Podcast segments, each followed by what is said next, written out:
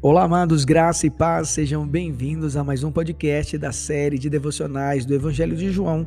E o título de hoje é Do seu interior fluirão rios de água viva. Está no capítulo 7, versículos 37, 38 e 39 do Evangelho de João. A Bíblia, a palavra de Deus, diz assim: No último dia, o mais solene dia da festa, Jesus colocou-se em pé e clamou em pranto. Se alguém tem sede, deixai-o vir a mim para que beba. Aquele que crê em mim, como diz a Escritura, do seu interior fluirão rios de água viva. Mas ele se referiu ao Espírito que mais tarde receberiam os que nele crescem, pois o Espírito Santo, até aquele momento, não fora concedido porque Jesus não havia sido ainda glorificado. Só para você compreender o que está acontecendo, é importante esclarecer que este episódio acontece no último dia da festa dos tabernáculos. O povo, vindo de todos os lugares, armavam suas tendas. Essa festa durava sete dias e durante esses dias haviam, havia vários rituais e procissões com a utilização de águas que vinham, que eram trazidas do tanque de Siloé. No último dia, as tendas eram desarmadas e havia sete procissões do tanque ao templo.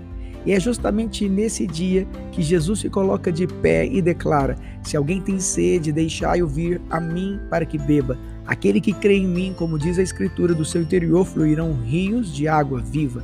Essa não é a primeira vez que Jesus usa a figura da água como símbolo da salvação. Em João capítulo 4, versículo 10 e ao 14, nós vamos perceber que no diálogo dele com a mulher samaritana, ele usa a mesma expressão. Jesus é a fonte espiritual. Jesus é aquele que pode satisfazer todos os anseios da alma humana. Ele supre cada aspiração, cada necessidade. Jesus faz um convite àqueles que estão cansados e sedentos. Jesus nos chama para uma relação pessoal. Somente os sedentos podem ir a Jesus. Enquanto você não estiver com sede, jamais procurará uma fonte.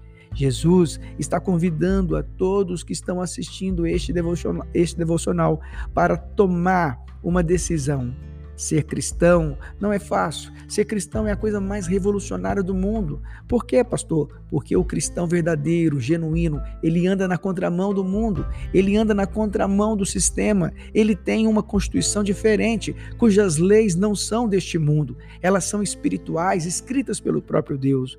Nós devemos pensar, amados, que aquilo que nós cultivamos, aquilo que nós seguimos, é completamente diferente das coisas que são ditas e ensinadas no mundo mundo, nós andamos na contramão do sistema, nós andamos na contracultura, nós vivemos uma cultura do reino e essa cultura do reino deve sim ser seguida por aqueles que são verdadeiros cristãos, verdadeiros discípulos de Jesus. Escute algo: do seu interior fluirão rios de água viva. Jesus oferece vida pura, ele fala de rios que correm fluem levam água pura e limpa. Jesus oferece vida abundante. Cristo veio para nos dar vida, vida abundante. Jesus promete fazer de você uma bênção para outras pessoas. Jesus está falando a respeito da plenitude do Espírito Santo, da gloriosa promessa que se cumpriu em Pentecostes.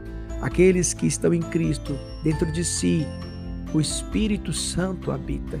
O Espírito Santo estão dentro daqueles que creem em Cristo e que aceitaram Jesus como seu único e suficiente Salvador. O Espírito Santo, ele opera em nós uma obra maravilhosa, cujo fruto é o amor, a alegria, a paz, a paciência, a benignidade, a bondade, a fidelidade. Esse fruto faz com que possamos ser bênção na vida das pessoas, isto é, ser vida na vida de alguém. Quando temos o Espírito Santo em nós, do nosso interior fluirão rios de água viva.